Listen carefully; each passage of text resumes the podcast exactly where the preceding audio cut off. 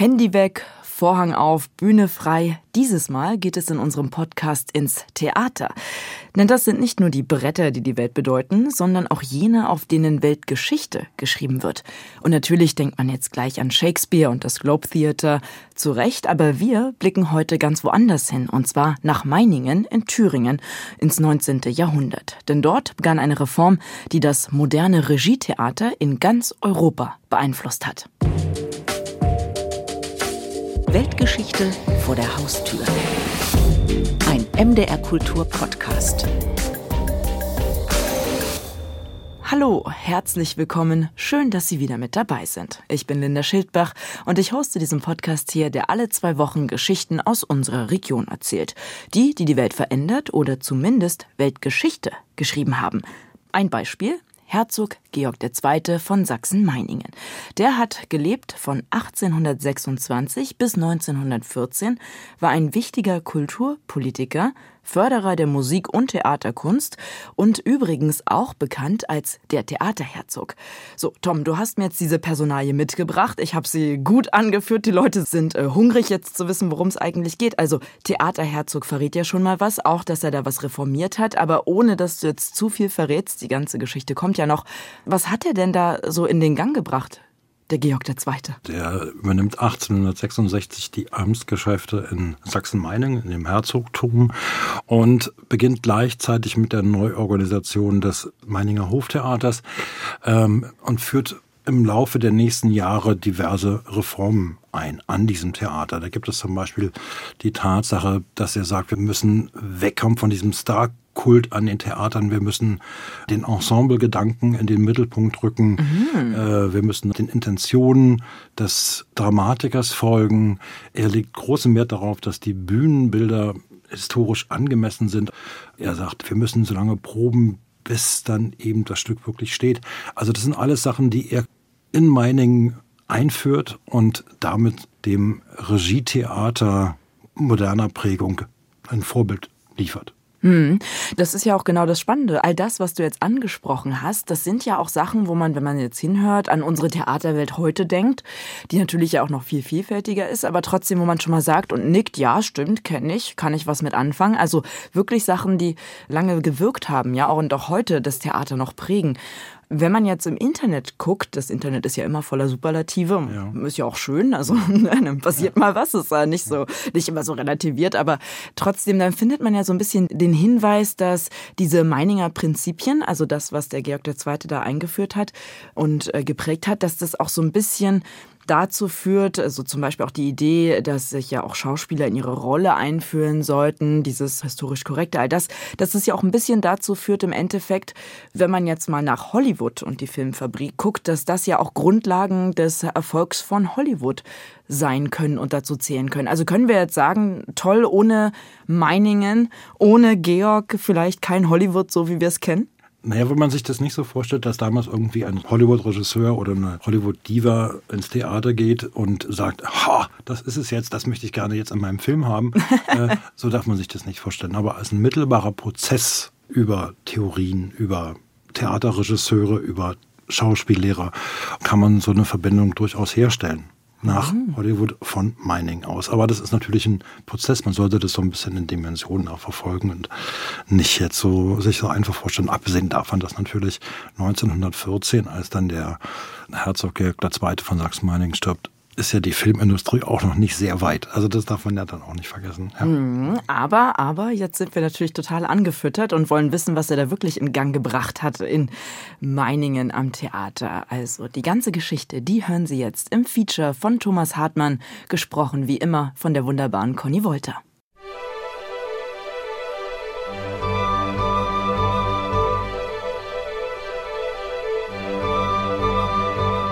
Das Gebäude gehört zum Gelände von Schloss Elisabethenburg in Meiningen.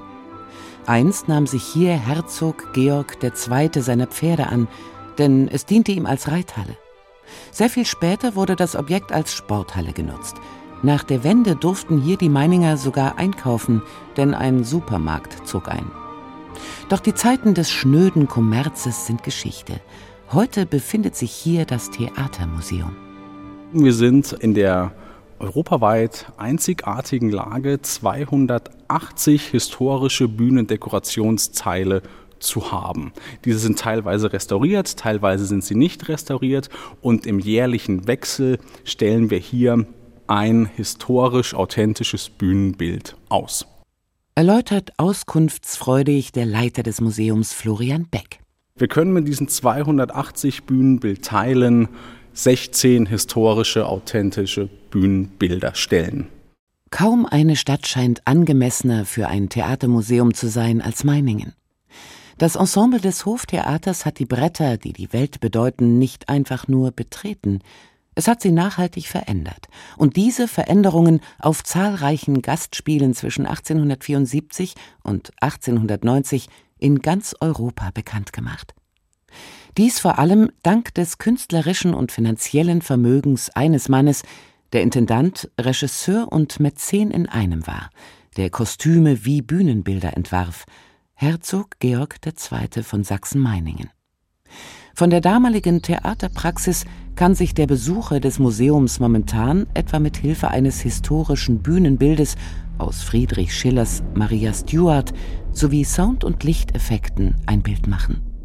Wir hatten noch die Noten des Schauspielmusikdirektors Wilhelm Reif, die er eben 1884 für genau dieses Bühnenbild und diese Kulisse niedergeschrieben hatte. Die haben wir einem befreundeten Arrangeur gegeben hier aus der Region und der hat dann eben diese historischen Noten neu arrangiert, sodass man eben auch hier immer wieder so einen Vergleich zwischen damals und heute hat.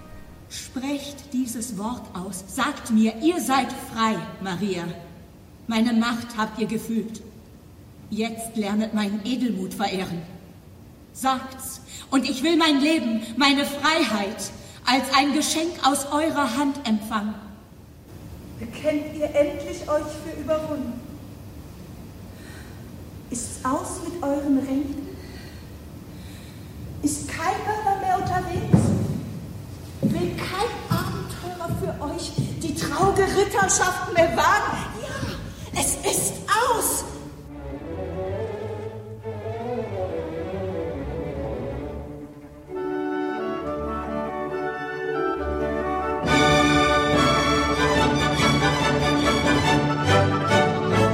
Die Theatergeschichte Meiningens beginnt indes nicht erst mit Herzog Georg. Für das Jahr 1776 ist eine Aufführung durch das hiesige Liebhabertheater nachgewiesen.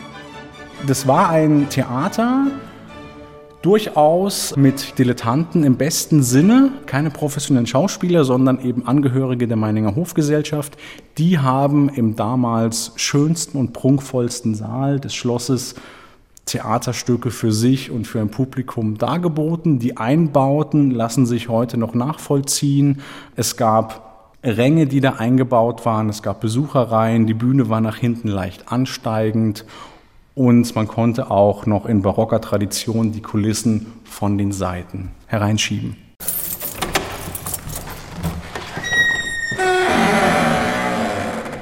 Die einstige Schönheit des sogenannten Riesensaales in Schloss Elisabethenburg lässt sich heute noch erahnen. Auch wenn man nach dem Hineinsehen ehrlicherweise sagen muss, die Zeit hat erheblich am ehemaligen Prunk genagt. Wir wollen diesen Saal hier restaurieren und dann auch wieder museal einbinden in unseren Rundgang. Und da bietet es sich natürlich an, dass wir das Thema Theatergeschichte noch erweitern, dass wir also die deutsche Theatergeschichte als Ganzes betrachten, wo Meiningen ja ein wichtiges Kapitel ist, aber eben nur eins von vielen. Und das ist eines der großen Ziele, die wir uns gesetzt haben. Also, dass wir in Meiningen ein deutsches Theatermuseum auch haben wollen. Stellt der Direktor der Meininger Museen, der Jurist und Musikwissenschaftler Philipp Adlung, Vorhaben für die Zukunft in Aussicht.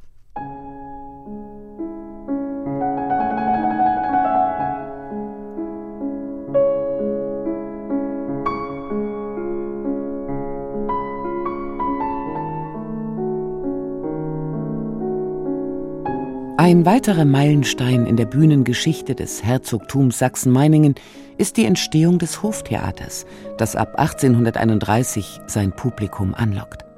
Ein festes Ensemble existiert da noch nicht. Umherziehende Schauspielgesellschaften sorgen für das Programm. Aber das ändert sich. Das Ensemble kristallisiert sich bereits in den späten 1850er Jahren heraus aus Teilen dieser fahrenden Gesellschaften, dieser fahrenden Schauspielertruppen bleiben dann immer mal Leute hier und man installiert dann auch so etwas wie einen künstlerischen, damals nannte man es einen artistischen Direktor. Und dieser artistische Direktor hatte dann unter anderem auch die Verantwortung zur Spielplangestaltung und er sorgte dann eben auch dafür, dass sich hier so ganz langsam ein festes Ensemble herausbildet.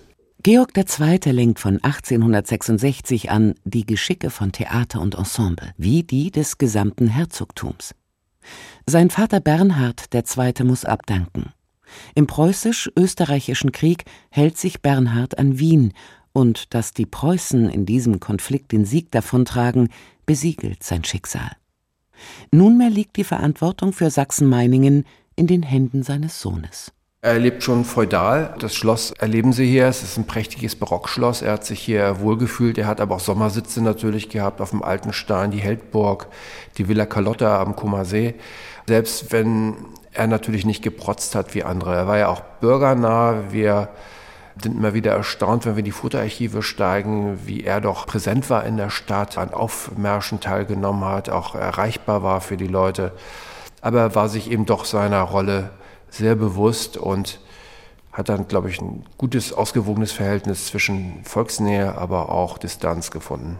Georg II. hat hier Reformen durchgeführt. Ähm, es gibt Reformen äh, zu religiösen Minderheiten, es gibt Reformen zur Krankenpflege, es gibt Finanzreformen, wobei diese Finanzreformen eher darauf bedacht waren, dass der Finanzhaushalt der Adelsfamilie immer ein wenig unantastbarer bleibt als der der Landstände. Seine Biografie, die steht für ganz vieles. Sie steht für die Gebundenheit im 19. Jahrhundert mit ihren autoritären Strukturen, mit ihrer ganz klaren Verwurzelung auch in den höfischen Traditionen, aber auf der anderen Seite ist er auch ein Mann des Aufbruchs. Also er steht für eine Reformierung des Bildungswesens, er steht für Reform im Strafvollzug. Todesstrafe hat er faktisch weitgehend abgeschafft. Also es gibt ganz viele Facetten und auch wenn wir heute immer gerne vom Theaterherzog reden, und das ist ja ganz wichtig auch, sollten wir nicht vergessen, dass er auch für die Bevölkerung viel mehr war als ein kunstsinniger Mensch.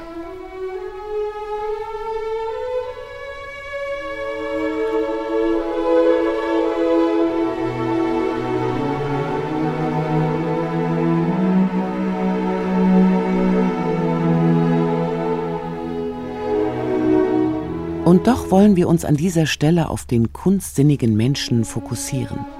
Denn es ist seine Passion, seine Leidenschaft für die Bühne, die den Namen Meiningen in die Welt trägt.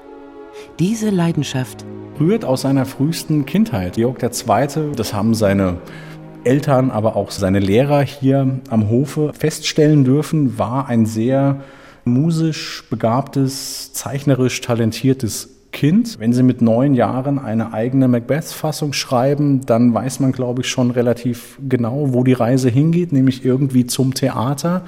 Und wenn Sie dann noch der Erbprinz sind und Ihnen hier die Spielwiese offen steht, dann sind das nicht die schlechtesten Voraussetzungen dafür. Der 1826 geborene Georg studiert Kunstgeschichte, Geschichte und Staatswissenschaften. Er fährt, was seine Ausbildung angeht, klugerweise zweigleisig. Zum einen folgt Georg seiner Neigung, zum anderen zieht er vernünftige Schlüsse aus der Überlegung, gut, okay, du wirst dann hier der souveräne Fürst und da wäre es doch nicht ganz so schlecht, mal irgendwas Staatswissenschaftliches von auch noch anerkannten Lehrern in Bonn und auch in Leipzig gehört zu haben. Er fertigt auch selber militärhistorische Studien an, also er war relativ breit aufgestellt was natürlich dann auch später in der Regierung ihm nur zu Nutzen und zum Vorteil sein konnte.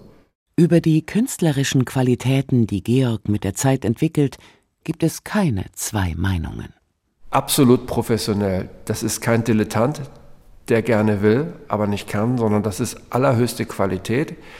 Und die Vorzeichnung, die er ja für die Bühne genauso wie für die Requisiten und die Kostüme in Gestalt von Figurinen gemacht hat, die haben wir hier als hohen Schatz und die sind auch als Kunstwerke im Grunde zum Niederknien schön. Nicht umsonst wird Wilhelm von Kaulbach der Spruch in den Mund gelegt, es ist schade, dass Sie so ein kleiner, unbedeutender Fürst sind, Sie hätten ein großer Zeichner werden können. Wilhelm von Kaulbach ist ein Maler des 19. Jahrhunderts.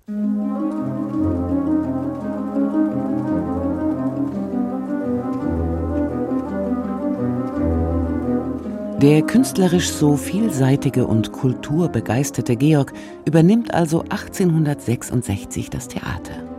Für die hiesige Bühne ist das ein Glücksfall. Jens Neuendorf von Enzberg, der jetzige Intendant des Staatstheaters Meiningen, wir wissen ja alle, dass gerade die Kunst sich in den seltensten Fällen und vor allem auch im Theater selbst finanzieren kann. Und Theater ist immer was, was sozusagen von außen mitgetragen werden muss und es muss immer Leute geben, die dazu Geld geben. Georg stellt das Geld bereit und fungiert als Visionär, als Ideengeber, als de facto Regisseur und de facto Intendant. Er ist nicht der de jure Intendant, weil das einfach einem regierenden Herzog nicht angemessen wäre, auch noch der Theaterintendant zu sein. Da wird noch jemand dazwischen geschaltet. Später ist es Ludwig Kroneck. Aber er ist derjenige, bei dem am Theater alle Fäden zusammenlaufen. Der Herzog entwickelt seine Ideen für das Theater nicht unbedingt allein. Er weiß ein Team um sich, das ihn unterstützt. Dazu gehört auch Ellen Franz. Die Schauspielerin wird seine Geliebte und schließlich als Helene Freifrau von Heldburg seine Gemahlin. Es war eine morganatische Ehe, sie wurde von Anfang an kritisch beäugt. Man hat das für ein Unding gehalten, hier in der Bevölkerung übrigens auch. Und man hat auch in herzoglichen Familien und in den Fürstenhäusern Georg eigentlich bis zum Schluss irgendwo auch geschnitten, würde man heute sagen. Also das führte dazu, dass bei Staatsempfängen oder Staatsbesuchen auch Ellen Franz, die spätere Frau von Heldburg, eben nicht die Rolle spielte, die man sonst als Herzogin hat. Oper findet unter Georg nicht mehr statt. Die Meininger konzentrieren sich auf das Schauspiel. Also ich finde es im Grunde total beeindruckend, dass er sich nicht verzettelt hat, dass er alles machen wollte, also alles auf Mittelmaß, sondern dass er gesagt hat, ich mache eine Sparte, aber die wirklich auf allerhöchstem Niveau.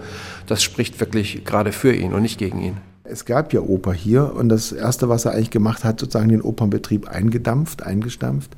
Und ich glaube, es hing einfach ganz simpel damit zusammen, dass Oper extrem teuer ist. Du brauchst einen Chor, du brauchst ein Orchester. Es ist ja nicht die reichste äh, Seite der Ernestiner Linie, die hier in, in Thüringen Fuß gefasst hat.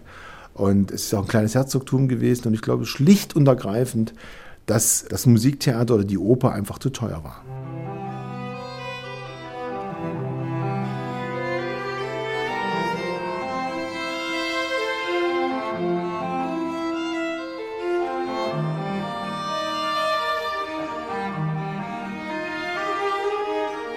Die Überlegungen, Erwägungen, Ideen und Erkenntnisse aus dem praktischen Bühnenspiel führen dazu, dass der Herzog und sein Ensemble neue Wege in der Theaterarbeit beschreiten. Allein die Tatsache, dass man sagt, dass der Ursprung des Regisseurs in Meiningen ist, ja, also es gab wohl früher die Regel, dass das kann ich nur sozusagen kolportiert auch weitergeben, dass derjenige, der den Text am besten konnte, der Regisseur war. Er hat natürlich diese Figur des Regisseurs eingeführt. Das, was für mich am wichtigsten ist, ist der Ensemble-Gedanke.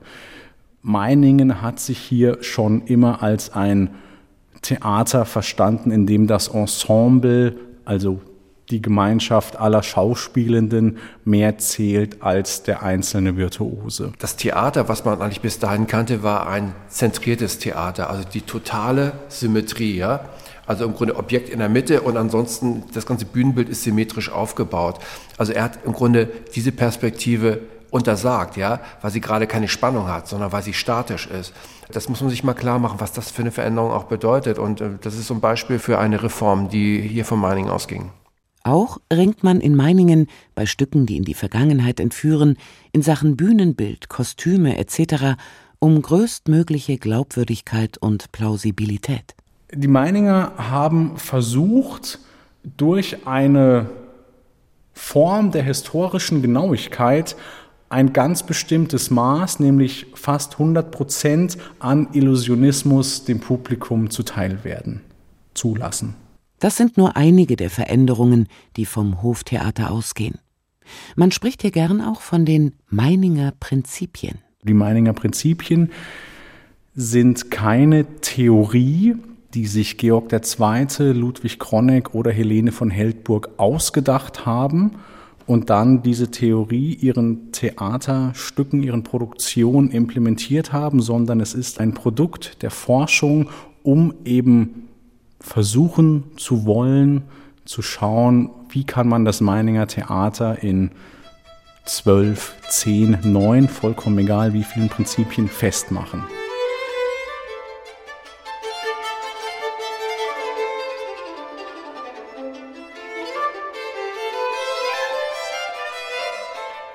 Das Meininger Ensemble entwickelt ab 1874 eine rege Reisetätigkeit. Seine Kunst, seine Vorgehensweise erregen große Aufmerksamkeit und erfreuen sich internationaler Popularität. Gastspiele führen nach Stockholm, St. Petersburg, London oder Warschau.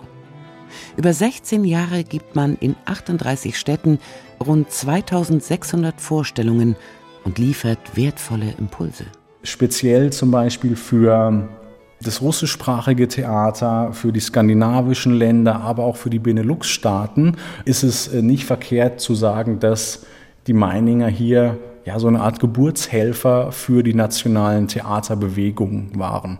Bei diesen Gastspielen, die nicht nur künstlerisch, sondern ebenso finanziell ein Erfolg sind, gehen längst nicht nur Schauspielerinnen und Schauspieler auf Tour, selbst Kartenverkäufer und Bühnenarbeiter. Für den Theaterherzog haben diese Auftritte noch einen gewichtigen politischen Aspekt. Staaten, egal wie sie regiert werden, versuchen in der Regel politisch Gewicht zu gewinnen. Sie wollen wirtschaftlich prosperieren.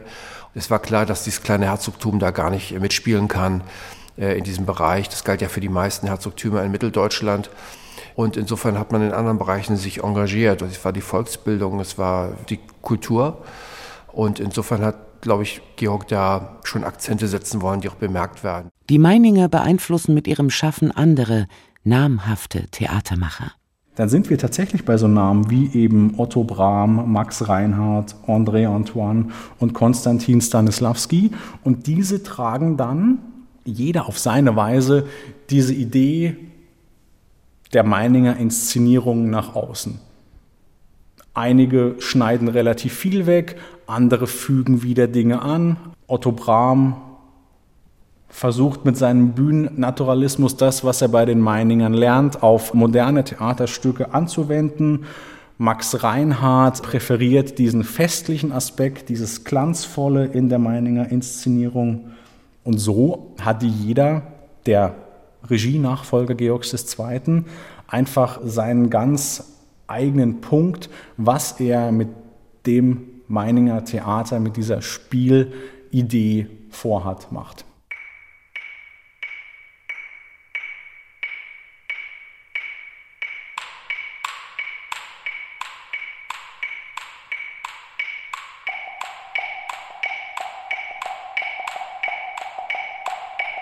Für Florian Beck reicht die Strahlkraft des Meininger Hoftheaters bis in die Gegenwart.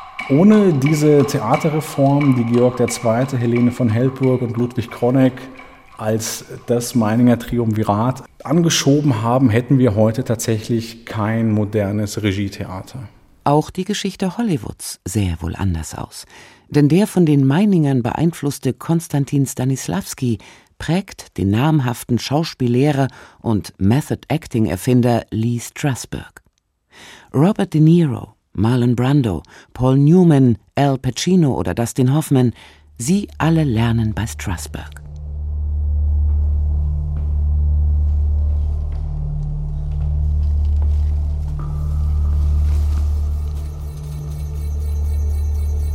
Wofern ihr Tränen habt, Macht euch bereit, sie jetzt gleich zu vergießen. Diesen Mantel, ihr kennt ihn alle. Ich erinnere mich des ersten Males, dass ihn Cäsar trug. In einem Zelt an einem Sommerabend. An diesem Tag besiegte er die Nerven. Hier, seht, hier fuhr des Cassius Dolch herein. Seht, welchen Riss der tückische Kasker machte. Und hier, hier stieß der vielgeliebte Brutus durch, und als er den verfluchten Stahl hinwegriss, seht, wie das Blut des Cäsars ihm folgte, als stürzte es vor die Tür, um zu erfahren, ob wirklich Brutus so unfreundlich klopfte, denn Brutus, wie ihr alle wisst, war Cäsars Engel. In Meiningen spielt das Theater heute nach wie vor eine enorme Rolle. Schon architektonisch ist die Nähe zu Georg II. offensichtlich. Denn das prachtvolle große Haus des Staatstheaters Meiningen ist einst unter dem Herzog gebaut worden. Jens Neundorf von Ensberg sagt über das Programm des Theaters. Wir sind ein Mehrspartenhaus und in dem Kontext bieten wir natürlich eine große Bandbreite von Stücken.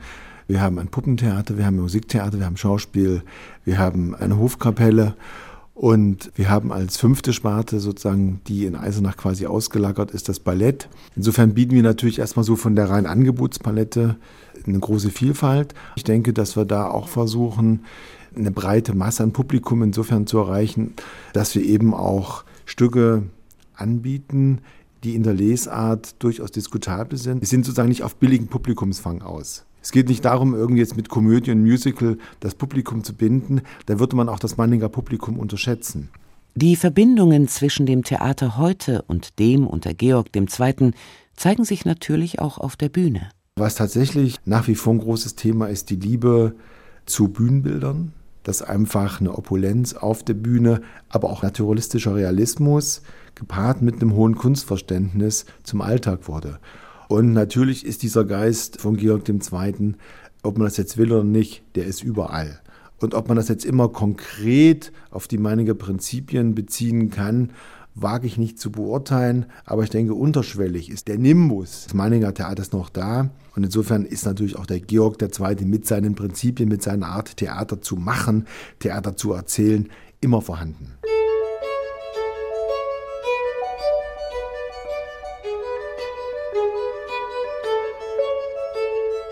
Georg II. von Sachsen-Meiningen, Theaterliebhaber, Theaterherzog. Mit seinem Hoftheater hat er gewaltige Spuren in der Bühnengeschichte hinterlassen und den Besuch eines Schauspiels für den Zuschauer auf neue Art erlebbar, erfahrbar gemacht. Es ist doch gut, dass er Herzog und kein großer Zeichner geworden ist. Denn erst diese Tatsache hat es ihm ermöglicht, sich als Künstler zu entfalten und seine Ideen umzusetzen. Das Theater profitiert bis heute davon. Weltgeschichte vor der Haustür. Ein MDR Kultur Podcast. Georg II. von Sachsen-Meiningen in die Geschichte eingegangen als Theaterherzog. Das kann man wirklich so sagen, hat quasi aus dem Meininger Theater eine Geburtsstätte des modernen Regietheaters gemacht. Ich fand das jetzt ganz schön spannend, Tom. Also was wir da alles gehört haben. Oder ja, ich meine, ja. so, so, so ein Herzog, der eigentlich normalerweise ja regieren muss, Politik machen muss, nimmt sich raus zu sagen, nee, Kultur, Theater, das wird ja auch mein Auftrag. Ja, das ist ja vor allem so, dass er ja quasi jemand ist, der seine Leidenschaft ausleben kann. Mhm. Also er ist ja in der glücklichen Lage, sagen zu dürfen, das ist meine Sache, die ich machen möchte. Ich habe das Geld dazu, um das zu machen und ich mach's würden sich wahrscheinlich viele wünschen, wenn das denn so laufen würde. Mhm. Zumal, ja, zumal ja in seinem Fall dazu kommt, dass er das auch kann. Also er, ja. wie gesagt, er finanziert es nicht nur, sondern er kann zeichnen, er hat Kunstgeschichte studiert, er weiß, was er mit dem Theater machen möchte, er weiß, was er mit der Truppe aufbauen möchte, was er leisten kann und er macht es dann. Und das finde ich halt total faszinierend. Also die, ja, diese ganze Vision auch umsetzen zu können, das ist ja wirklich toll. Wie du auch sagst, manche Herrscher, die umgeben sich halt mit ganz viel Kunst oder Künstlern, Schriftstellern, all das, weil ja, er, ne, ist, ist ja, halt. und er kann es halt selbst, ne? Das ist wirklich. Wie bist du denn eigentlich auf den gestoßen? Weil ich muss mal sagen, für mich war jetzt, wäre jetzt einer gesagt, äh, Linda, Georg der Zweite, Sag mal, hätte ich gesagt, mhm, ja. Ja, also wäre nicht Georg der Erste. Nein, also wie, wie bist du Tatsächlich kenne ich ihn schon sehr lange. Das ging mal durch meine Arbeit hier. Das ist allerdings schon eine ganze Weile her. Und jetzt war eben die großartige Gelegenheit, mal nach Meiningen zu fahren und mal zu schauen, weil tatsächlich bin ich seit meinem fünften Lebensjahr nicht mehr da gewesen, was schon eine ganze Weile her ist. Insofern war ich jetzt sehr erfreut, dass ich das machen konnte, weil ich große Hochachtung habe. Mhm. Und äh, genau, du warst ja da vor Ort. Vielleicht für die Leute, die das nicht kennen, es ist ja ein unglaublich tolles Theater, was die da haben in Meiningen. Ja, es hat mehrere Ränge, es hat viele Plätze. Es war ein toller Tag, als ich da war, weil es war auch noch eine Probe zu erleben. Mhm. Also hat mir schon sehr gefallen. Tolles Theater. in deinem Feature, als ich so zugehört habe, ich fand das auch einfach so spannend, wenn man sich vorstellt, also nicht nur wie toll das in dem Theater und mit der Bühne und den Kostümen, diesen historisch korrekten Kostümen alles gewesen sein muss, sondern die sind ja auch rumgereist in ganz Europa. Naja, das finde ich auf eine ganz bemerkenswerte Art und Weise großartig, weil, also du hast dann da ein Theater, was aus Deutschland kommt, aber in Großbritannien spielt, spielt in mhm. Russland spielt, in Skandinavien spielt und das mit deutschem Text. Und das kann man sich eigentlich heutzutage kaum vorstellen, dass so ein Theater ohne weiteres dort so ein riesiger Erfolg werden würde, wie halt dieses Theater, was damals tatsächlich ganz groß angesagt ist. Finanziell war es ein großer Erfolg, es war künstlerisch ein großer Erfolg und ja, die waren sowas wie der heiße Scheiß. Und man muss das mal vielleicht so sagen dürfen. Ähm, auch wenn es nicht unbedingt zu diesem, ja, anspruchsvollen, niveauvollen und gleichzeitig auch unterhaltsamen Theater passen mag. Hm. Ja ja, der neue heiße Scheiß halt, wie du sagst, oder ja. das Wichtige in Europa zu dieser Zeit. Und man merkt ja auch heutzutage noch, ich meine, wie viel Einfluss das hatte, dass man halt zum Beispiel Theaterstücke hat, die wirklich sehr passgenau so aufgeführt werden, wie es eigentlich auch im Stück geschrieben ist, dass man an das Historische denkt, ist ja heutzutage immer noch sehr valide und wird auch gerne immer noch gemacht. Und im selben Moment, klar, wir sind im Jahr 2023, da können wir ja aus ganz anderen Theaterformen schöpfen. Also, dass es zum Beispiel sehr postmodern ist oder sehr dekonstruiert, komplett anders auch gedacht, auch vom Text her nochmal ganz anders inszeniert. Wie ist es für dich persönlich? Guckst du dir lieber die an, die, die sehr getreu und dem Text konform sind oder magst du, wenn es ganz kreative andere Welten geht. Ja, das hängt auch mit den Örtlichkeiten vielleicht zusammen, wo ich gewohnt habe oder wo ich wohne. Also ich neige zu Aufgruppen zu gehen, also wo das eben doch manchmal sehr experimentell zugeht und wo das sehr aufregend sein kann, wo man ja, gut, Überraschung kann man natürlich auch bei anderen Theatern erleben, aber irgendwie bin ich da meistens neugieriger auf sowas. Ja, also dich interessiert eigentlich auch, was wird da draus gemacht auf der Bühne, ja, anstatt ja, naja, zu sagen, also man, was macht das mit einem selber? Also was kann es mir geben? Was kann es mir inhaltlich geben? Was sagt es mir? Wie bringt es mich zum Austausch mit dem Theater? Manchmal geht es auch um Effekte, aber meistens doch mehr so um, um was Tieferes. So, was mhm. ich da mhm. zu entdecken hoffe, wo ich dann irgendwie auf Antworten warte oder auf erstmal vielleicht auf Fragen, so, ja. mit denen man sich dann auseinandersetzen kann. Und sowas suche ich eigentlich dann doch sehr gern im Theater. Also das kann man natürlich auch mit Klassikern haben, keine Frage, aber irgendwie neige ich dann mehr so zu experimentellen Formen. Es kommt auch immer bei mir drauf an, wie bekannt der Stoff ist, muss ich sagen. Also wenn jetzt so ein Shakespeare schon in allen Formen und Farben gespielt wurde. Ich mag das auch, wenn das vielleicht dann sehr experimentell wird oder sich jemand nochmal einen ganz anderen Ansatz hat oder so. Und ich habe zum Beispiel letztens in Berlin gesehen, und zwar wurde der Sturm nochmal aufgeführt. Und zwar hat man da aber gesagt, ich meine, der Sturm ist ja natürlich so bekannt von Shakespeare, das haben auch irgendwie schon alle in allen möglichen Variationen gemacht. Und da haben die gesagt, wir machen mal was ganz anderes als Ansatz. Wir nehmen wirklich den Text von Shakespeare, so wie das Englisch aus der Zeit war und übersetzen das aber Wort für Wort. Also sogar, dass selbst die Grammatik anders ist als mhm. die deutsche Grammatik. Also nix mit irgendwie im Sturm, da ist ja natürlich auf dieser Insel und auch verloren und das hat so gut zu der ganzen Idee gepasst, dass auch die Sprache komplett durchwirbelt ist. Bei Stücken, die nicht so bekannt wären, hätte ich gesagt, okay Leute, vielleicht machen wir es erstmal so, wie der Autor sich das gedacht hat oder die Autorin, aber in dem Fall jetzt bei Shakespeare hatte das nochmal eine ganz andere Ebene und ein ganz anderes Erlebnis gebracht. Mhm. Ja. Jetzt würde ich ja ganz naiv fragen, ist denn der Sturm tatsächlich im Allgemeinen so bekannt? Also, ja, also, also bei ich meine Hamlet, äh, Hamlet, Macbeth und so würde ich immer sagen, natürlich, keine Frage, aber.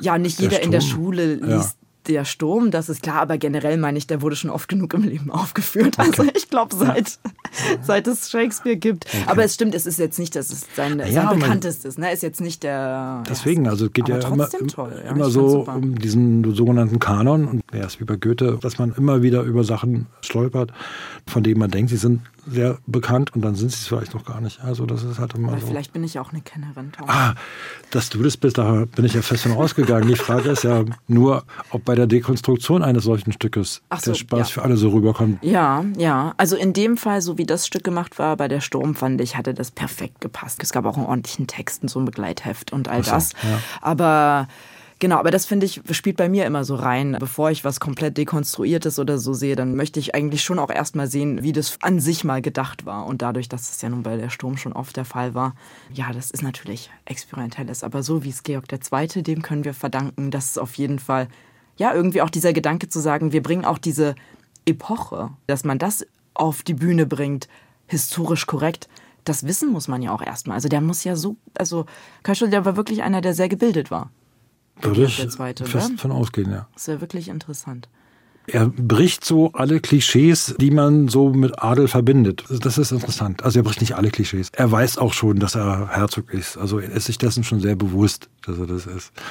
Und er weiß, auf welchem Stand er angehört. So hm. ist es nicht. Aber ja, er ist, er ist jetzt nicht der Revoluzer der Gesellschaft, nee, aber des äh, Theaters. Nee, aber, aber es, ja, er nimmt sich's raus, ne? Das mhm. kann man ja auch sagen. Ja, also. mit dem Revoluzer des Theaters finde ich ja durchaus angemessen. Ja, kann man ja durchaus so sagen. Ich meine, wenn jemand schafft, dass er sozusagen in diese Tradition eingebunden wird, die direkt ja von den Meiningern bis zum modernen Theater führt, dann muss er sich um seinen Revolutionswert äh, keine Sorgen machen, würde ich sagen. Hm, das stimmt, ja. Tja, und weitere spannende Weltgeschichten vor der Haustür, die hören Sie in unserem gleichnamigen MDR Kultur Podcast. Den finden Sie in der ARD Audiothek und überall da, wo es Podcasts gibt. Und wenn Ihnen das gefallen hat, was Sie heute gehört haben, Theaterrevolution, Meiningen, Thüringen, dann geben Sie uns doch eine schöne Bewertung und abonnieren Sie uns. In zwei Wochen gibt es dann die nächste Folge von Weltgeschichte vor der Haustür. Machen Sie es gut. Tschüss.